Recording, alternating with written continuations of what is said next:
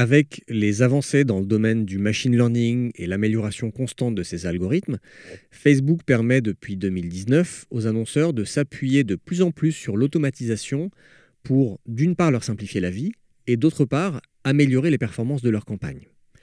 Donc si vous voulez faire de la publicité sur Facebook en 2020, vous avez intérêt à changer vos habitudes et à ne plus chercher à tout contrôler manuellement dans vos campagnes. The number one deal is Facebook ads. They are underpriced. Senator, we run ads. Bienvenue dans No Pay No Play, le podcast qui résume vite et bien tout ce que vous devez savoir si vous utilisez la publicité Facebook pour développer votre business. Je suis Joseph Dogno du blog Neomédia, je suis consultant spécialisé en Facebook Ads et je vous retrouve tous les 15 jours pour vous aider à mieux utiliser l'outil publicitaire de Facebook et d'Instagram. Je suis ravi de vous retrouver après un break de fin d'année qui m'a fait du bien. J'espère que vous aussi, vous en avez profité pour vous reposer un petit peu, pour lever le pied. À toutes celles et ceux qui ont découvert No Pay No Play pendant la fin 2019, bienvenue. Tous les 15 jours, pendant une vingtaine, trentaine de minutes, je décrypte pour vous les Facebook Ads. Donc dans chaque épisode de ce podcast, je vous dis tout ce que vous devez savoir sur l'actualité et les nouveautés de la plateforme publicitaire de Facebook et d'Instagram. Et il y en a beaucoup, parce que Facebook fait constamment évoluer cette plateforme. Je réponds aussi à vos questions. Si vous en avez, il suffit de me les envoyer sur ma page Facebook, at neomedia.io ou sur la page contact de mon site neomedia.io ou sur LinkedIn. Et enfin, je me penche euh, à chaque fois sur un sujet spécifique que je creuse euh, pendant la, la majeure partie de l'épisode.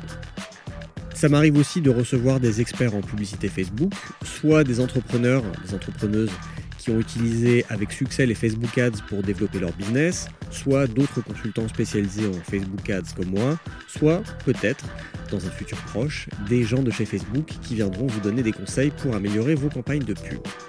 Si vous venez de découvrir No Pay Play, pensez à vous abonner au podcast sur votre appli de podcast préféré, sur Spotify, Apple Podcast, Google Podcast. Euh, vous pouvez trouver No Pay Play à peu près sur toutes les plateformes. Vous pouvez aussi l'écouter en streaming sur mon site neomedia.io euh, afin de ne pas rater les prochains épisodes. Donc aujourd'hui, on va reprendre le format habituel du podcast, c'est-à-dire je vais commencer par les news, je vais répondre à deux questions d'auditeurs et ensuite on va parler du sujet principal euh, de cette rentrée. Alors j'ai hésité entre deux titres pour le sujet principal. Le premier c'était comment bien faire de la publicité sur Facebook en 2020. Le deuxième, comment exploiter la puissance de l'algorithme publicitaire de Facebook. Je vous donne les deux parce que pour moi, en fait, le sujet de l'épisode d'aujourd'hui mélange un petit peu les deux. Euh, en gros, la façon de faire de la publicité Facebook est en train de changer. Donc si vous voulez faire de la publicité sur Facebook en 2020, vous avez intérêt à changer vos habitudes. Euh, et ça va passer par se reposer un petit peu plus sur les algorithmes de Facebook et faire un peu plus confiance à la machine. Voilà, je viens de vous spoiler l'épisode, mais euh, évidemment si le sujet vous intéresse, je vais rentrer dans le détail euh, juste après les questions des auditeurs. Mais tout de suite, on commence par l'actualité des Facebook Ads. Aujourd'hui, dans l'actualité des Facebook Ads, euh, on va parler de la vision de Mark Zuckerberg pour la décennie à venir, des cinq premiers annonceurs sur Facebook en 2019, du fait qu'il n'y a pas de changement sur la publicité politique euh, chez Facebook, et des déclarations récentes d'un cadre dirigeant de Facebook pour qui Trump a été élu grâce à ses campagnes Facebook Ads en 2016. Comme vous le savez peut-être, tous les ans, Mark Zuckerberg poste ses vœux sur sa page Facebook. Et jusqu'à maintenant, ça s'accompagnait d'un challenge pour l'année. Par exemple, euh, une année, il a décidé d'apprendre le mandarin, une autre de visiter chaque État des États-Unis, une autre, il s'était donné pour mission de coder un assistant personnel. Et bien c'est la fin, il a décidé d'arrêter cette tradition cette année et il a partagé autre chose, il a partagé sa vision du monde euh, pour la décennie à venir et particulièrement de ce que le monde sera selon lui en 2030. quand je dis ce que le monde sera, c'est une... j'élargis un petit peu en fait ce que le monde sera selon lui d'un point de vue principalement lié à la technologie. Et je vous ai mis le lien évidemment vers euh, son poste. Pour Mark Zuckerberg, ce qui ressort de ses voeux, de cette vision, c'est que les lunettes connectées seront la principale évolution de la décennie à venir. Pour lui, d'une importance similaire à l'arrivée de l'ordinateur ou du smartphone, parce qu'elles vont, selon lui, redéfinir notre rapport à la technologie. Kantar Media a publié une estimation de qui étaient les cinq premiers annonceurs sur Facebook en 2019. Alors les chiffres qu'ils ont utilisés sont pour janvier, de la période de janvier à novembre 2019. Alors le classement, premier Netflix, qui aurait dépensé près de 13 millions d'euros en France. Deuxième Free. Troisième McDo. Quatrième Orange. Et cinquième SFR. Intéressant de voir que parmi les cinq premiers, il y a deux opérateurs téléphoniques. Je mets un petit bémol, une petite note pour ces chiffres. Euh, quand j'ai posté ces chiffres, enfin en tout cas ce classement sur euh, LinkedIn, une personne qui travaille dans une agence média, mm, si je me souviens bien, euh, a fait la remarque que ces chiffres ne valaient rien parce que quand un média ne se basait que sur des estimations, des extrapolations qui n'étaient pas très fiables. honnêtement, je ne saurais pas dire si c'est vrai ou pas. Donc je vous ai mis le lien vers l'article de Challenge qui rapporte cette étude de Kantar Media et je vous laisse seul juge. On va sûrement beaucoup parler de publicité politique euh, en 2020 parce que c'est une année d'élection aux États-Unis, une élection importante. Et la question d'autoriser ou non la publicité politique fait toujours débat, notamment aux US, vu le rôle qu'ont joué les réseaux sociaux dans la dernière élection présidentielle. Je vous fais un petit rappel de ce qu'il faut savoir. Twitter a décidé d'interdire fin 2019 les publicités politiques et Google de limiter leur ciblage. De son côté, Facebook est extrêmement critiqué pour continuer d'autoriser non seulement la publicité politique, mais surtout parce que les publicités politiques ne dépendent pas des mêmes règles que les autres publicités. Notamment, les hommes politiques peuvent mentir dans leurs publicités puisqu'elles ne sont pas fact-checkées par euh, des gens de chez Facebook. Donc on a vu notamment des pubs de Trump avec des mensonges avérés et on a aussi vu des pubs d'une candidate démocrate Elizabeth Warren dans laquelle elle mentait en disant que Zuckerberg soutenait Trump simplement pour montrer l'absurdité du système devant l'importance, l'ampleur que prend la controverse, fin 2019, Zuckerberg a ouvert la porte à une évolution des règles concernant la publicité politique, avec par exemple le fait de limiter les possibilités de ciblage pour ces publicités. Eh bien, Facebook a tranché, et pour l'instant, rien ne change. Dans un long article publié sur leur blog, Facebook explique qu'ils ont décidé de ne rien modifier aux règles qui encadrent la publicité politique. Ils vont simplement ajouter des informations à la bibliothèque publicitaire comme la couverture potentielle d'une publicité politique, et permettre aux utilisateurs du réseau de voir moins de publicité politique s'ils le souhaitent. Donc un peu plus de transparence, un peu plus de contrôle, mais au final, rien ne change. Au milieu de l'article que je viens de citer, que Facebook a publié sur son blog, qui parle surtout de publicité politique, on apprend aussi que les utilisateurs de Facebook pourront bientôt choisir de sortir d'une audience personnalisée créée par un annonceur à partir d'une liste client. Ce sera vrai pour de la publicité politique, mais ce sera vrai aussi pour tout type de campagne. Donc si vous uploadez dans une audience personnalisée votre base de données client, sachez que c'est déjà le cas, les utilisateurs peuvent savoir que vous l'avez fait, et surtout ils vont pouvoir opt-out de ces ciblages pour ne pas être ciblés par euh, des publicités que vous allez faire à destination de cette audience personnalisée. Selon Andrew Bosworth, qui a longtemps dirigé le département publicité chez Facebook. Aujourd'hui, il s'occupe de toute la partie euh, ARVR. Je cite Trump n'a pas été élu à cause de la désinformation russe ou du cabinet Cambridge Analytica. Il a été élu parce qu'il a mené la meilleure campagne de publicité sur Internet que j'ai jamais vue. Point final. Fin de citation. Dans un long post publié sur sa page Facebook privée, qui a été rendu public par le New York Times, Boz, comme euh, on le surnomme, affirme plusieurs choses pour recontextualiser ce débat sur la publicité politique et sur l'élection présidentielle américaine de 2020. Déjà, je vous conseille d'aller lire tout le post, c'est très intéressant et il a un ton qui est euh, un petit peu acerbe, qui est assez rare dans la communication des dirigeants de Facebook. Mais c'est normal vu que ce n'était pas de la communication externe. Tout d'abord, il dit qu'on a beaucoup parlé d'influence russe dans l'élection de Trump, mais que ce n'est pas avec un budget de 100 000 dollars que les Russes, ou n'importe qui d'ailleurs, auraient pu faire élire le président des États-Unis. Je suis assez d'accord avec lui sur ce point, il suffit de regarder les budgets dépensés par les équipes des candidats et leur soutien officiel pour s'en convaincre. En revanche, il dit qu'il y a bien eu une influence russe, mais qu'elle s'est faite de manière organique, en créant beaucoup de polarisation parmi les électeurs américains à travers des pages, des groupes et des événements euh, organisés dans la vraie vie. Ensuite, Boz rappelle qu'il n'y a pas eu de problème de désinformation ou de hoax dans les publicités de Trump ou d'Hillary Clinton en 2016. Les messages diffusés étaient réglo, on va dire, ce qui n'est plus du tout le cas aujourd'hui, comme je viens de vous le dire. Enfin, Boz défonce Cambridge Analytica en les traitant ouvertement de charlatans et en affirmant que leurs campagnes n'avaient pas de meilleure performance que d'autres marketing partners de chez Facebook, voire qu'elles avaient souvent de plus mauvaises performances que d'autres agences. Il explique que tout ce que Cambridge Analytica a pu raconter sur leur soi-disant ciblage psychodémographique n'était que du vent. Et Boz conclut en disant Alors, est-ce que Facebook est responsable de l'élection de Donald Trump? Je pense que la réponse est oui, mais pas pour les raisons que la plupart des gens pensent. Il n'a pas été élu à cause de la Russie ou de la désinformation ou de Cambridge Analytica. Il a été élu parce qu'il a mené la meilleure campagne de publicité sur Internet que j'ai jamais vue, point final. Juste pour être clair, je ne suis pas un fan de Trump, j'ai même donné le maximum que je pouvais donner à Hillary Clinton. Mais Trump et son équipe ont tout simplement fait un travail incroyable. Ils n'ont pas fait des campagnes de désinformation ou des hoax, ils n'ont pas fait du micro-ciblage ou communiquer, diffuser des messages conflictuels à différentes personnes sur le même sujet. Ils ont simplement utilisé les outils qu'on fournit à tous les annonceurs pour montrer le bon contenu créatif à la bonne personne.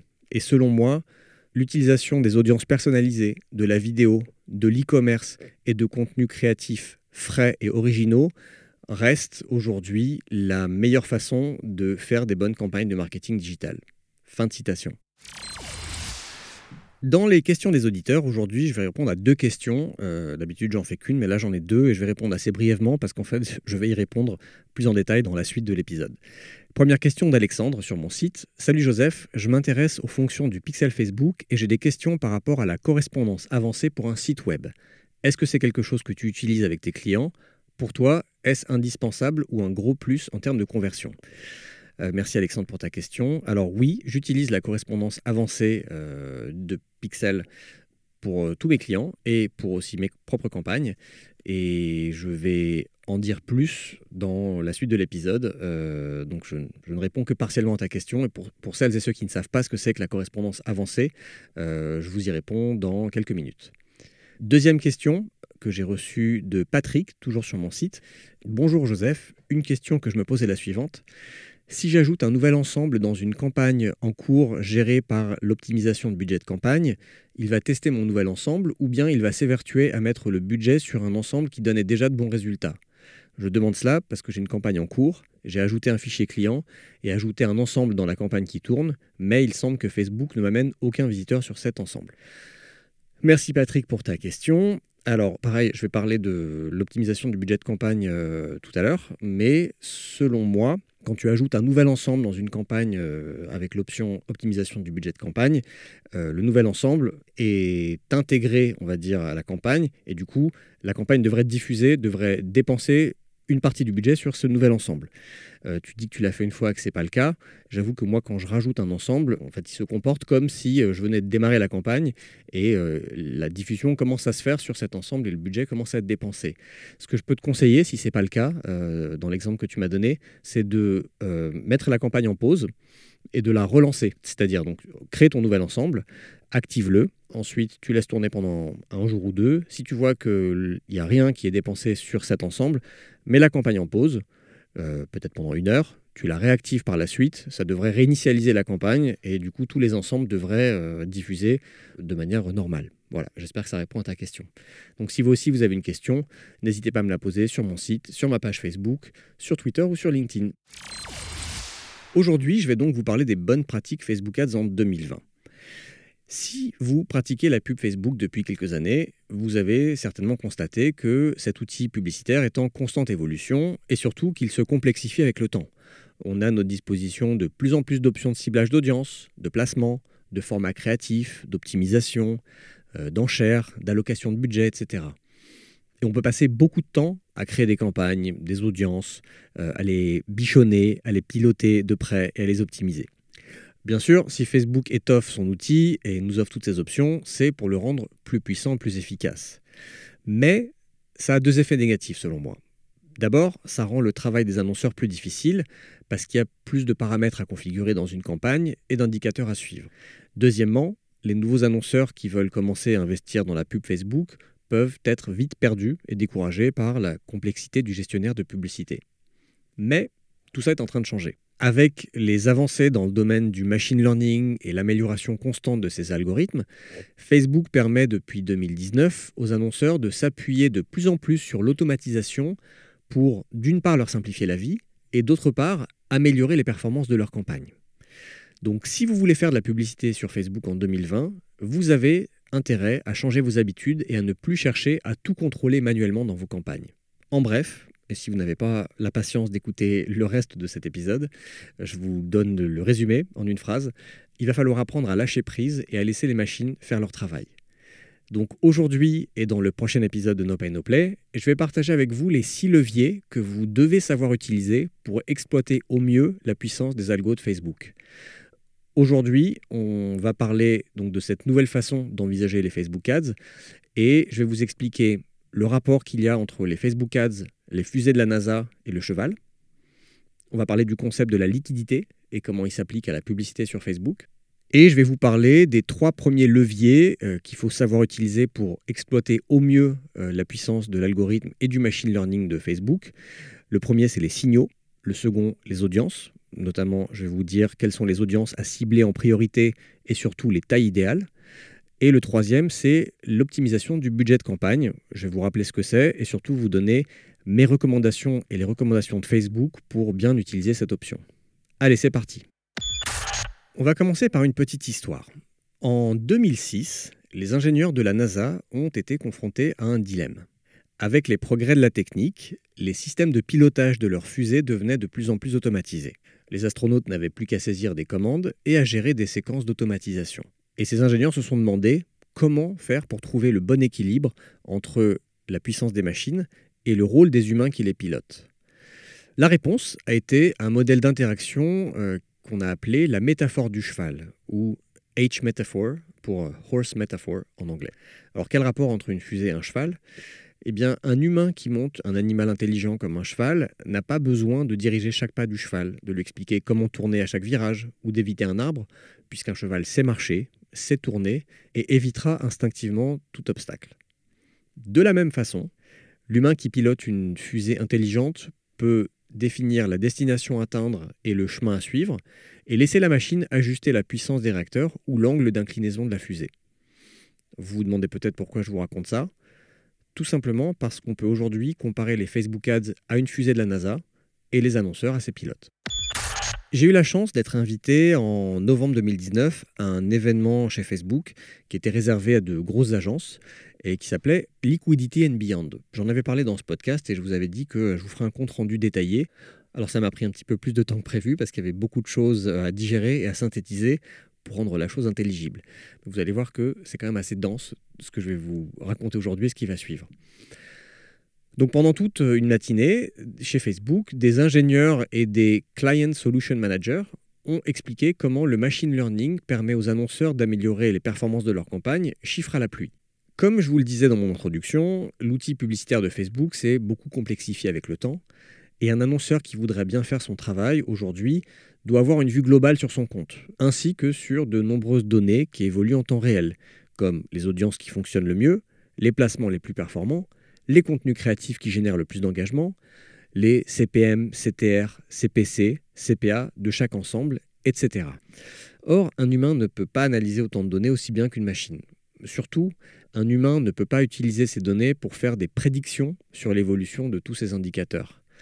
Donc c'est très difficile d'allouer son budget de la manière la plus optimale. Et c'est là qu'intervient le concept de liquidité, que Facebook a expliqué pendant cet événement comme ceci, je cite, sur une place de marché aussi fluide que celle-ci, l'apprentissage automatique permet d'identifier les impressions les plus importantes. Lorsque chaque euro est autorisé à générer l'impression la plus précieuse, nous appelons cette condition la liquidité. Et la liquidité est rendue possible lorsque les humains laissent les commandes au système. Fin de citation. Alors il faut bien comprendre que l'intelligence artificielle et le machine learning, l'apprentissage automatique en français, sont inscrits dans l'ADN de Facebook depuis ses débuts. C'est l'IA de Facebook, qu'on résume souvent en parlant d'algorithme Facebook ou de système Facebook. J'utilise un peu les trois euh, de façon interchangeable. Euh, donc c'est l'IA de Facebook qui décide quelle publication afficher dans vos fils d'actualité sur Facebook ou Instagram, mais aussi quelle publicité vous montrer. Et le machine learning permet de faire des prédictions en se basant sur l'historique et sur les tendances de la plateforme publicitaire. Donc il permet aux annonceurs de travailler plus intelligemment.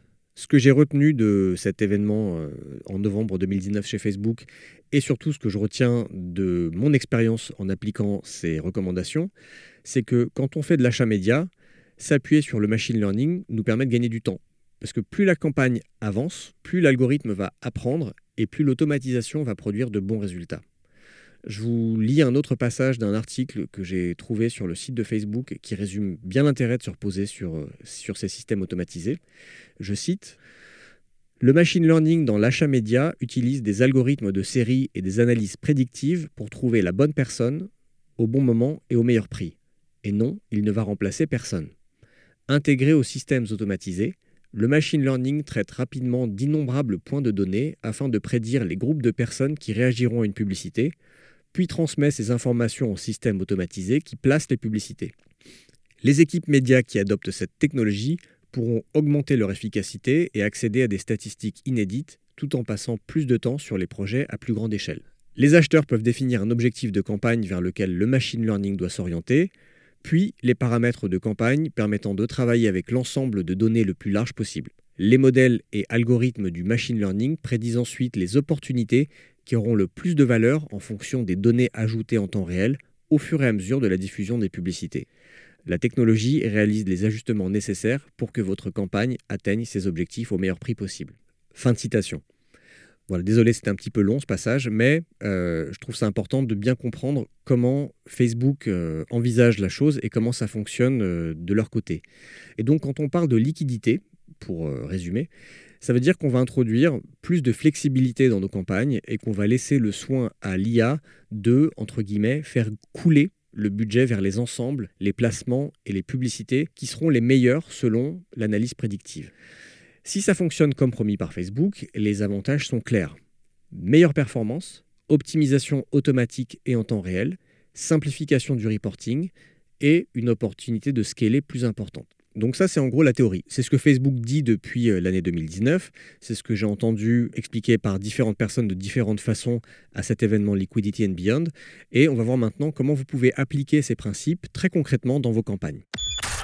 Donc depuis 2019, Facebook incite les annonceurs à utiliser cinq tactiques spécifiques euh, qu'ils appellent Power 5 pour exploiter au mieux leurs systèmes automatisés. Personnellement, j'ai commencé à appliquer ces recommandations courant 2019 et j'avoue euh, avoir été agréablement surpris par les résultats en termes de performance et de gain de temps dans la gestion de certains comptes. Et depuis, j'ai complètement changé ma façon de faire de la pub Facebook et la manière dont je structure les campagnes de mes clients. Et je dois dire que cette nouvelle méthode fonctionne très bien. Suite à l'événement Liquidity and Beyond que j'ai mentionné tout à l'heure et aux recommandations des différents intervenants, j'ai encore enrichi un petit peu cette méthode et je vais vous présenter aujourd'hui et dans le prochain épisode de No Pay No Play les six leviers qui vont vous permettre d'exploiter la puissance de l'algorithme et du machine learning de Facebook de la manière la plus optimale possible. Cette semaine, je vais vous parler des signaux, des audiences et de l'optimisation du budget de campagne. La semaine prochaine, je vous parlerai de trois autres leviers que vous devez savoir maîtriser. Commençons tout de suite par les signaux. Alors, petit préambule, euh, attention, les systèmes automatisés de Facebook dont je vais vous parler, ce n'est pas la solution miracle. Pour qu'ils fonctionnent correctement, vous devez leur indiquer quel est votre objectif commercial en choisissant le bon objectif de campagne. Si vous voulez en savoir plus sur ce sujet, je vous invite à écouter l'épisode numéro 2 de No Pay No Play. Donc vous devez choisir votre objectif commercial et vous devez permettre aux algorithmes, au système de Facebook, d'analyser suffisamment de données. Parce que faire des Facebook Ads en 2020, c'est avant tout faire du data-driven marketing, c'est-à-dire du marketing piloté par des données. Donc, le prérequis de tout ce qui va suivre, c'est la qualité des signaux. C'est primordial de fournir aux algorithmes de Facebook des données pertinentes pour pouvoir exploiter toute leur puissance. Rappelez-vous que chaque fois qu'une personne interagit avec du contenu, un événement a lieu et génère de la donnée. Un événement, ça peut être un like, une recherche, une vidéo vue, un clic sur un article, un message envoyé, un check-in, un achat, une action dans une appli mobile, etc. D'une part, Facebook a accès aux événements qui ont lieu dans son écosystème. Donc toutes les actions que j'ai décrites comme un like, une recherche, une vidéo vue, un clic, un message envoyé, un check-in, tout ça, Facebook y a accès puisque ça se passe sur sa plateforme. D'autre part, vous, en tant qu'annonceur, vous pouvez fournir à Facebook des données sur les interactions qui ont lieu en dehors de l'écosystème Facebook en paramétrant des événements de pixel Facebook sur votre site web ou des app events avec le SDK de votre appli mobile. Et puis aussi les événements offline comme les achats en magasin. Donc, en tant qu'annonceur, euh, vous pouvez faire deux choses pour fournir les signaux les plus avancés à Facebook. Premièrement, l'optimalité des événements. Deuxièmement, la correspondance avancée. Je vais vous expliquer les deux tout de suite. D'abord, l'optimalité des événements. Les événements que vous suivez doivent coller le plus possible à votre tunnel de vente. Les événements optimaux, ce sont ceux qui reflètent vos événements business, c'est-à-dire en gros ce qui se passe dans le bas de votre tunnel de vente. Euh, selon votre modèle de business, ça peut être des achats, des téléchargements, des inscriptions à formulaire, etc. Mais vous ne pouvez pas traquer uniquement ces événements. Vous devez aussi identifier le parcours qui mène à ces événements et mapper chaque étape avec un événement standard Facebook. Par exemple, un ajout au panier, une consultation d'une fiche produit, une inscription à une newsletter, la lecture d'un article, le visionnage d'une vidéo, etc. Donc tous ces événements qui sont plutôt en haut ou en milieu tunnel, qui vont mener aux événements commerciaux, aux vrais événements business pour vous. D'une part, ça vous permettra de mieux cibler vos audiences en créant des audiences personnalisées de retargeting ou des audiences similaires à partir de ces événements de pixels. D'autre part, ça vous permettra de mieux optimiser vos campagnes en choisissant les événements d'optimisation qui vont générer au moins 50 occurrences par semaine et par ensemble de publicités. C'est ce que Facebook recommande pour avoir des ensembles bien optimisés. Et enfin, ça vous permettra de mieux mesurer les performances de vos campagnes, en tout cas avec plus de finesse. Comme cette étape de paramétrage des événements pixels est très importante, je vous invite à écouter l'épisode 12 de No Pay No Play, euh, où je parle de pourquoi et comment on installe le pixel Facebook sur son site web et comment on paramètre tous ces événements. Deuxième chose que vous pouvez faire en tant qu'annonceur euh, pour fournir les bons signaux à Facebook, c'est la correspondance avancée. donc ça, c'est pour répondre à la question euh, à laquelle je n'ai pas vraiment répondu tout à l'heure. La correspondance avancée, j'en ai jamais parlé ici, c'est une option qui est proposée dans vos paramètres de pixels et qui est assez récente, je dirais qu'elle a 6 mois. Elle permet aux pixels de récolter des données supplémentaires et de les comparer avec la base d'utilisateurs de Facebook afin d'augmenter les chances de correspondance avec le bon utilisateur. Concrètement, si quelqu'un remplit un formulaire sur mon site pour s'abonner à ma newsletter, événement qui est traqué par mon pixel avec un événement dédié, mais si cette personne utilise un navigateur ou une extension qui empêche le pixel de charger, la correspondance avancée va permettre à Facebook de lire le contenu du formulaire et d'avoir une plus grande chance de retrouver la personne dans la base d'utilisateurs de Facebook à l'aide des informations renseignées dans le formulaire. Euh, dans mon cas, je demande aux personnes simplement une adresse mail euh, et un prénom. Donc si le pixel ne peut pas se charger quand la personne euh, envoie le formulaire, simplement en communiquant à Facebook le prénom et l'adresse mail, il se peut que Facebook retrouve cette personne et sache qu'elle s'est inscrite à ma newsletter. Donc la correspondance avancée va vous permettre d'atteindre plusieurs objectifs. Premièrement, vous pouvez augmenter la taille de vos audiences personnalisées, puisque en établissant des correspondances plus précises entre les personnes qui visitent votre site web et les utilisateurs de Facebook, les audiences personnalisées générées à partir d'actions importantes pour vous sur votre site pour inclure plus de personnes. Par exemple, des personnes qui ont téléchargé un e-book sur votre site, des personnes qui s'inscrivent à votre newsletter, personnes qui ont effectué un achat. Deuxièmement, vous allez pouvoir augmenter le nombre de conversions attribuées. Et oui, vous allez pouvoir attribuer une plus grande partie des conversions qui ont lieu sur votre site web à des utilisateurs de Facebook et donc de mieux comprendre l'impact de vos publicités sur les conversions qui ont lieu sur votre site web. Selon le paramétrage de cette option, Facebook estime que la correspondance avancée permet d'augmenter en moyenne les conversions attribuées de 13% si vous le faites de manière automatique à 31% si vous le faites de manière manuelle. Donc ce n'est pas négligeable. Euh, s'il y a des conversions sur votre site qui ne sont pas attribuées à Facebook, vous pouvez croire à tort que vos campagnes ne sont pas efficaces alors qu'en fait vous avez entre 10 et 30% de conversions en plus qui viennent de vos campagnes. Euh, si le sujet de l'attribution vous intéresse, je vous invite à écouter l'épisode 18 de No Pay No Play, dans lequel j'interviewe Vincent Chevalier, qui est très pointu sur cette question. Enfin, la correspondance avancée va vous permettre de réduire le coût par conversion, puisque qui dit plus de conversions attribuées dit une meilleure optimisation des campagnes de conversion, puisque l'algo va récolter plus de signaux sur les personnes qui convertissent et donc pourra mieux optimiser. Voilà pour les avantages. Donc, il existe deux types de correspondance avancée, automatique et manuelle.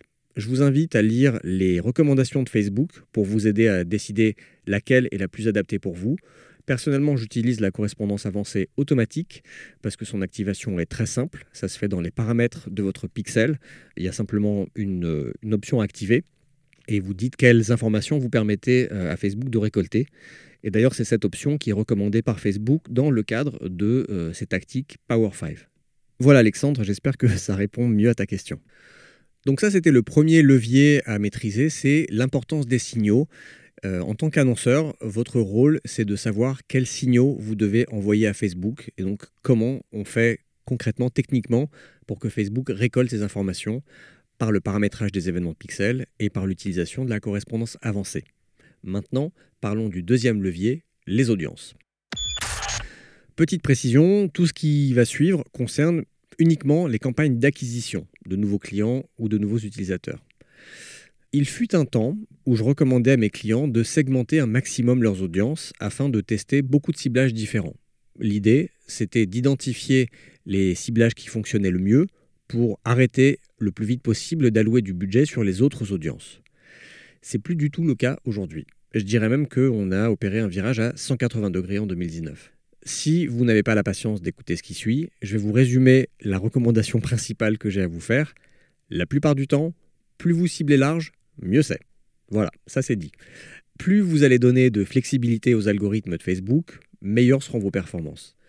Et le concept de liquidité dont je vous parlais en introduction s'applique parfaitement au choix de l'audience à cibler.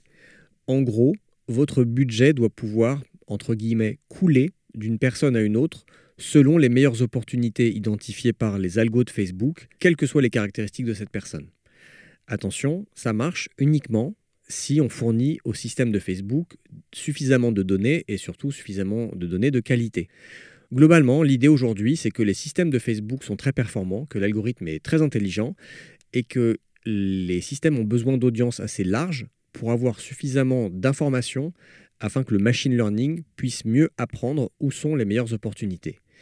Si vous restreignez une audience uniquement sur votre cœur de cible, en gros, vous vous coupez d'opportunités que l'algorithme de Facebook pourrait identifier et qui sortent un peu du cadre de la cible que vous avez identifiée.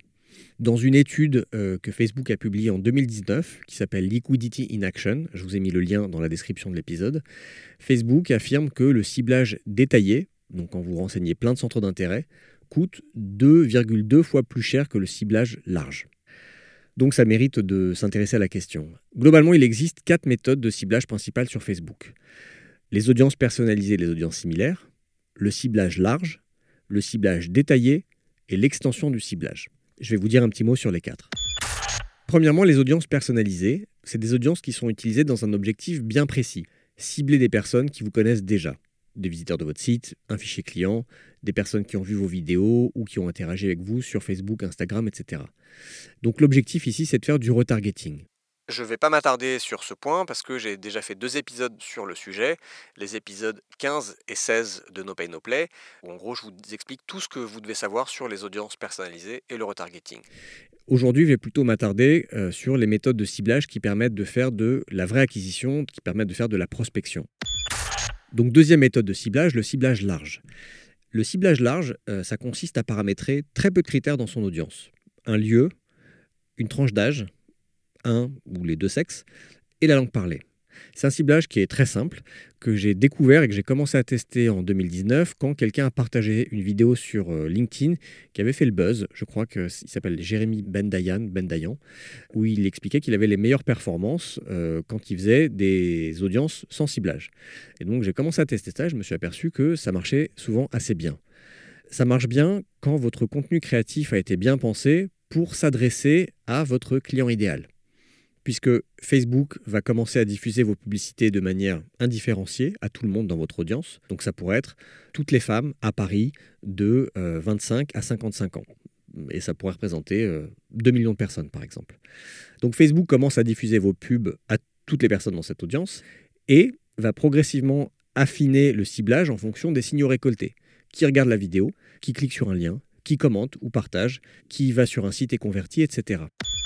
Troisième méthode de ciblage, le ciblage détaillé, qui s'appelle aussi ciblage avancé à certains endroits dans, le gestionnaire de pub. Là, vous allez ajouter des informations plus précises comme la situation amoureuse, des centres d'intérêt, des comportements, le matériel informatique utilisé, etc. C'est en général le ciblage que tout le monde connaît et par lequel tout le monde commence. L'inconvénient de ce type de ciblage, c'est que l'audience que vous allez créer risque d'être trop restreinte et ne permettra pas à l'algorithme d'aller chercher de nouvelles personnes potentiellement intéressées par ce que vous avez à offrir. Et donc, vous risquez d'avoir du mal à scaler votre campagne au-delà d'une audience bien définie et potentiellement assez étroite. En gros, si vous faites un ciblage très restrictif avec beaucoup de centres d'intérêt et que vous avez une petite audience de 40 euh, 000 personnes, par exemple, avec euh, un budget même pas très important, vous allez vite toucher toutes les personnes que cette audience euh, comprend et vous n'allez pas pouvoir aller beaucoup plus loin dans votre, dans votre campagne publicitaire. Quatrième méthode de ciblage, c'est l'extension du ciblage. Et c'est la solution que Facebook propose pour résoudre ce problème. Donc ça s'appelle extension de ciblage, parfois ça s'appelle prolongement du ciblage avancé. C'est une petite case que vous devez cocher sous les centres d'intérêt. Et si vous l'activez, cette option, en gros, vous permettez à Facebook d'inclure d'autres critères dans le ciblage si l'algorithme pense que ça peut améliorer les performances. C'est un compromis que j'aime bien parce qu'il permet d'être spécifique dans votre ciblage, si vous avez une idée très précise de l'audience que vous voulez toucher, tout en laissant à l'algorithme la flexibilité d'aller au-delà de ce ciblage d'origine. Cela dit, si vous avez accès à suffisamment de données, la meilleure méthode de ciblage aujourd'hui, c'est d'utiliser les audiences similaires, ou les lookalikes. Je ne vais pas rentrer trop dans le détail dessus, parce que j'ai fait tout un épisode sur le sujet, c'est l'épisode 17 que je vous invite à écouter. Mais je vais simplement vous rappeler pourquoi c'est la meilleure méthode aujourd'hui. Tout simplement parce qu'en fournissant à Facebook une source qualifiée, ça peut être des acheteurs, des personnes qui ont installé votre appli mobile, des clients récurrents, etc.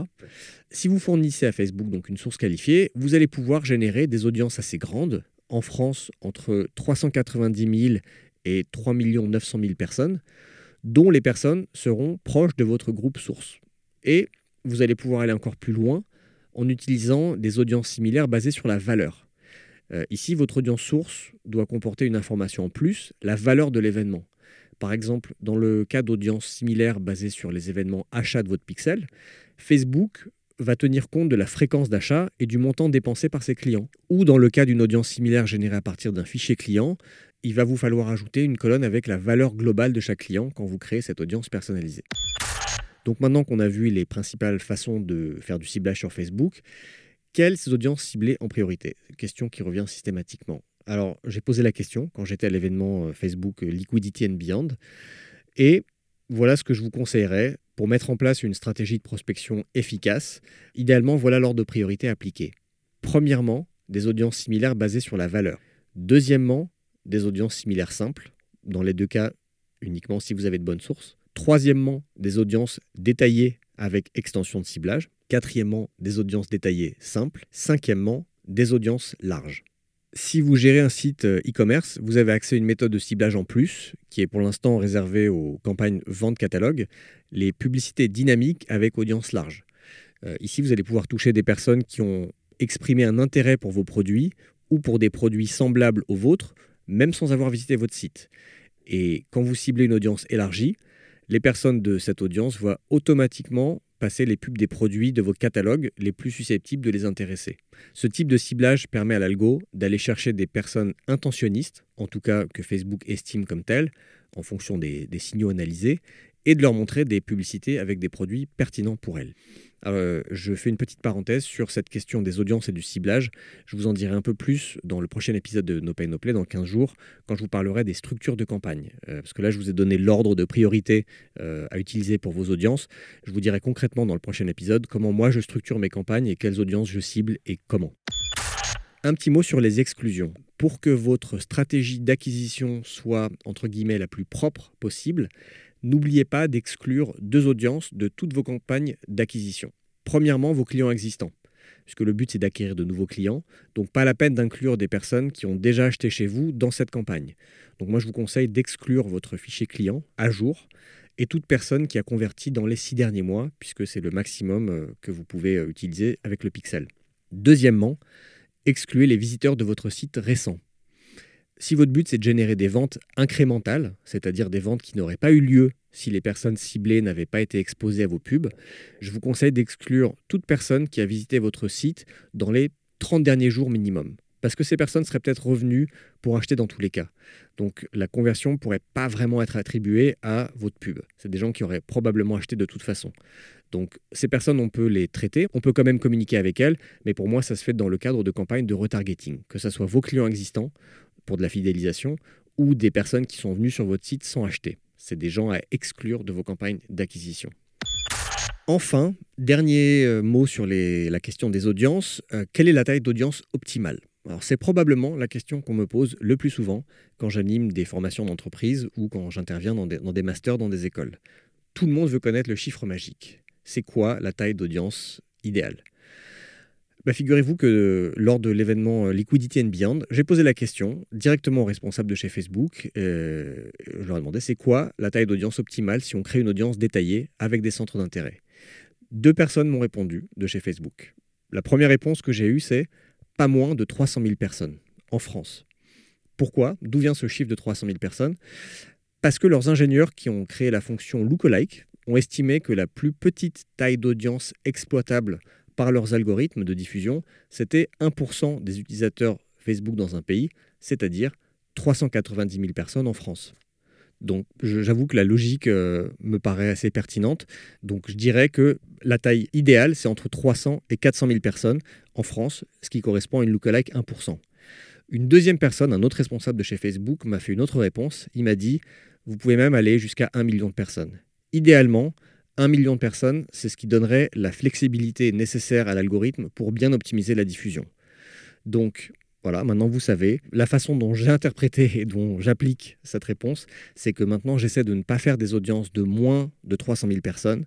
Et si possible, je fais des audiences d'un million de personnes.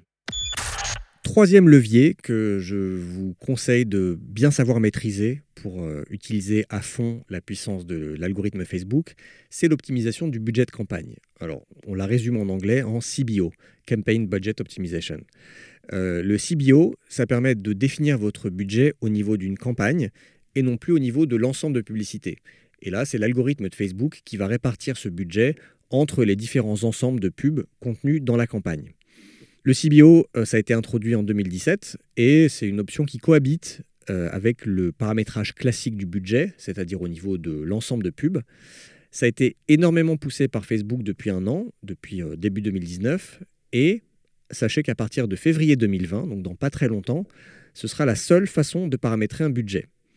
En principe, la bascule devait se faire en septembre 2019, mais Facebook a repoussé l'échéance pour éviter de stresser les annonceurs pendant le quatrième trimestre par rapport aux campagnes euh, Black Friday, campagne de Noël. Il se trouve que Facebook recommande d'utiliser le CBO dans le Power 5. Si Facebook fait ça, c'est que cette fonctionnalité s'inscrit dans l'idée d'automatisation et de machine learning. Au lieu d'avoir des budgets statiques et potentiellement mal alloués dans différents ensembles par des humains, mieux vaut laisser faire l'algorithme qui va savoir trouver les meilleures opportunités dans chaque ensemble, mieux que nous en tout cas, et qui va répartir le budget en conséquence entre les différents ensembles d'une campagne. Je ne vais pas vous expliquer en détail cette fonctionnalité parce que j'ai fait un épisode de No Pay No Play sur le sujet, c'est l'épisode numéro 5 que je vous invite à l'écouter. Je vais simplement vous rappeler les avantages de paramétrer euh, le budget au niveau de la campagne et je vais vous donner les recommandations que Facebook a partagées euh, pendant l'événement Liquidity and Beyond sur comment utiliser au mieux euh, cette fonctionnalité. D'abord les avantages. Il y en a trois. Premièrement, l'amélioration des performances. Si le budget est alloué en priorité aux ensembles les plus performants, a priori, la campagne dans son ensemble va générer de meilleurs résultats. Deuxièmement, la gestion des campagnes est simplifiée. Et oui, puisque l'allocation du budget se fait automatiquement et en temps réel, donc vous n'avez plus besoin de suivre chaque ensemble et d'augmenter ou diminuer leur budget manuellement plusieurs fois par jour ou tous les jours. Troisièmement, la phase d'apprentissage n'est pas réinitialisée. Ça, c'est important. Chaque fois que vous augmentez de manière conséquente le budget d'un ensemble de pubs, la phase d'apprentissage de cet ensemble est réinitialisée, ce qui empêche l'ensemble de publicité de trouver son équilibre et de délivrer les résultats les plus stables. Voilà pour les trois avantages à utiliser le CBO. Maintenant, les recommandations sur son utilisation. Première recommandation de Facebook, ne désactivez pas un ensemble manuellement si vous utilisez le CBO. Donc si vous avez une campagne avec quatre ensembles à l'intérieur euh, et que le CBO est activé, si vous voyez qu'un des ensembles ne performe pas très bien, ne le désactivez pas manuellement. Laissez l'algo faire son travail. Euh, pourquoi? Parce que vous allez, vous, analyser uniquement les performances passées. L'algo va analyser non seulement les performances passées, mais va aussi essayer de prédire les actions futures. Donc, je dis n'importe quoi. Si vous avez quatre ensembles, il y en a un qui a un coût d'acquisition supérieur aux autres. Si Facebook a mis un peu de budget sur cet ensemble, c'est peut-être qu'il n'y avait pas de meilleures opportunités de conversion dans les trois ensembles qui, à vos yeux, marchent le mieux. Donc si vous désactivez l'ensemble qui vous coûte le plus cher, ça n'est pas dit que le budget qui va se rapporter, se reporter pardon, de cet ensemble vers les trois qui marchent bien, euh, va générer des conversions au même coût actuel que euh, les trois ensembles qui tournent actuellement. Si ça se trouve, les conversions disponibles entre guillemets dans ces trois ensembles sont plus chères que celles que vous avez obtenues dans l'ensemble que vous êtes en train d'éteindre, alors qu'il vous paraît plus cher que les autres. C'est ce qui s'appelle l'effet de répartition et j'en parlerai un petit peu plus euh, dans le prochain épisode de No Pay No Play. Deuxième recommandation, optimisez pour vos vrais objectifs commerciaux. Si votre objectif c'est de générer des ventes, optimisez pour euh, l'événement vente. Si votre objectif c'est de générer des téléchargements d'une appli, optimisez pour le téléchargement d'appli et pas pour un clic ou de la vue de vidéo par exemple. Troisième recommandation, optimisez pour les mêmes événements dans tous les ensembles d'une campagne. Donc par exemple si je fais une campagne de trafic, je ne vais pas optimiser un ensemble pour de la vue de page de destination, un ensemble pour du clic et un ensemble pour de l'impression. Non, je vais tous les optimiser en l'occurrence dans mes campagnes, pour de la vue de page de destination. Quatrième recommandation, commencez par du ciblage large et sélectionnez tous les placements. Euh, ça va avec ce que je vous disais tout à l'heure dans la partie audience sur faire du ciblage le plus large possible. Pour la partie placement, Facebook recommande de placement automatique, en tout cas pour démarrer. Ça, j'en parlerai euh, dans le prochain épisode de No Pay No Play. Ça fait partie des trois autres leviers que je vais aborder. Cinquième recommandation, minimiser les changements manuels et les modifications importantes de vos ensembles. L'idée, c'est de paramétrer des ensembles et des ciblages que vous n'allez pas trop faire évoluer parce qu'ils vont justement être suffisamment larges pour laisser à l'algo la latitude d'aller diffuser le budget auprès des bonnes personnes et de faire fluctuer les budgets en temps réel entre les différents ensembles. Donc n'utilisez pas le CBO si derrière c'est pour micromanager vos ensembles. Par ailleurs, chaque euh, modification importante d'un ensemble euh, va réinitialiser la phase d'apprentissage de cet ensemble. Donc il vaut mieux ne pas le faire. Sixième et dernière recommandation, simplifiez la structure de vos campagnes et enlevez les contraintes. Euh, mais ça, je vous en dirai plus dans le prochain épisode. C'est pas pour vous faire du teasing sur le prochain épisode, mais je m'aperçois que euh, la durée de cet épisode est déjà très longue, bien au-delà de ce que je fais d'habitude, que le contenu est assez dense, et donc je ne veux pas non plus vous surcharger d'informations. Donc voilà, je vais clôturer l'épisode d'aujourd'hui sur ces bonnes recommandations pour l'utilisation du CBO. Voilà, c'est tout pour aujourd'hui. J'ai fait un épisode très long par rapport à ce que je fais d'habitude. J'en suis désolé. En même temps, je ne suis pas désolé parce que pour moi, c'est des choses qui sont importantes et que j'avais envie de partager avec vous. Je crois que ce que je vous ai raconté, c'est assez dense. Donc n'hésitez pas à réécouter cet épisode euh, une deuxième fois si ça vous a intéressé. Et vous pouvez aussi aller lire l'article correspondant sur mon blog neomedia.io slash blog. Euh, il sera en ligne quand l'épisode sortira avec ces trois premiers leviers. Dans l'épisode qui sortira dans 15 jours, je vous parlerai des trois leviers suivants, donc ça fera 6 au total. Les trois leviers suivants qu'il faut savoir bien utiliser et bien configurer pour euh, bien exploiter le machine learning de Facebook, ce sera les placements, la structure des campagnes et les publicités dynamiques. Voilà, j'espère que ça vous a plu. Si c'est le cas, n'hésitez pas à partager l'épisode avec euh, des amis, des collègues ou sur vos pages Facebook et LinkedIn. Si vous voulez m'aider, vous pouvez aussi aller me mettre un petit commentaire et une euh, note sur Apple Podcast. Ça, ça m'aide toujours à remonter dans les classements iTunes et à toucher plus de monde. Et puis si vous avez une question, si vous avez des suggestions d'épisodes, de sujets que vous aimeriez que je traite, ou de personnes que vous aimeriez euh, entendre au micro de No Pay No Play, n'hésitez pas à m'envoyer un petit message, neomedia.io. Euh, c'est mon site, at neomedia.io c'est ma page Facebook, at jidonio c'est mon Twitter et Joseph Donio sur LinkedIn. Je vous dis à dans 15 jours. À très bientôt dans No Pay No Play. The number one deal is Facebook ads. They are underpriced. Senator, we run ads.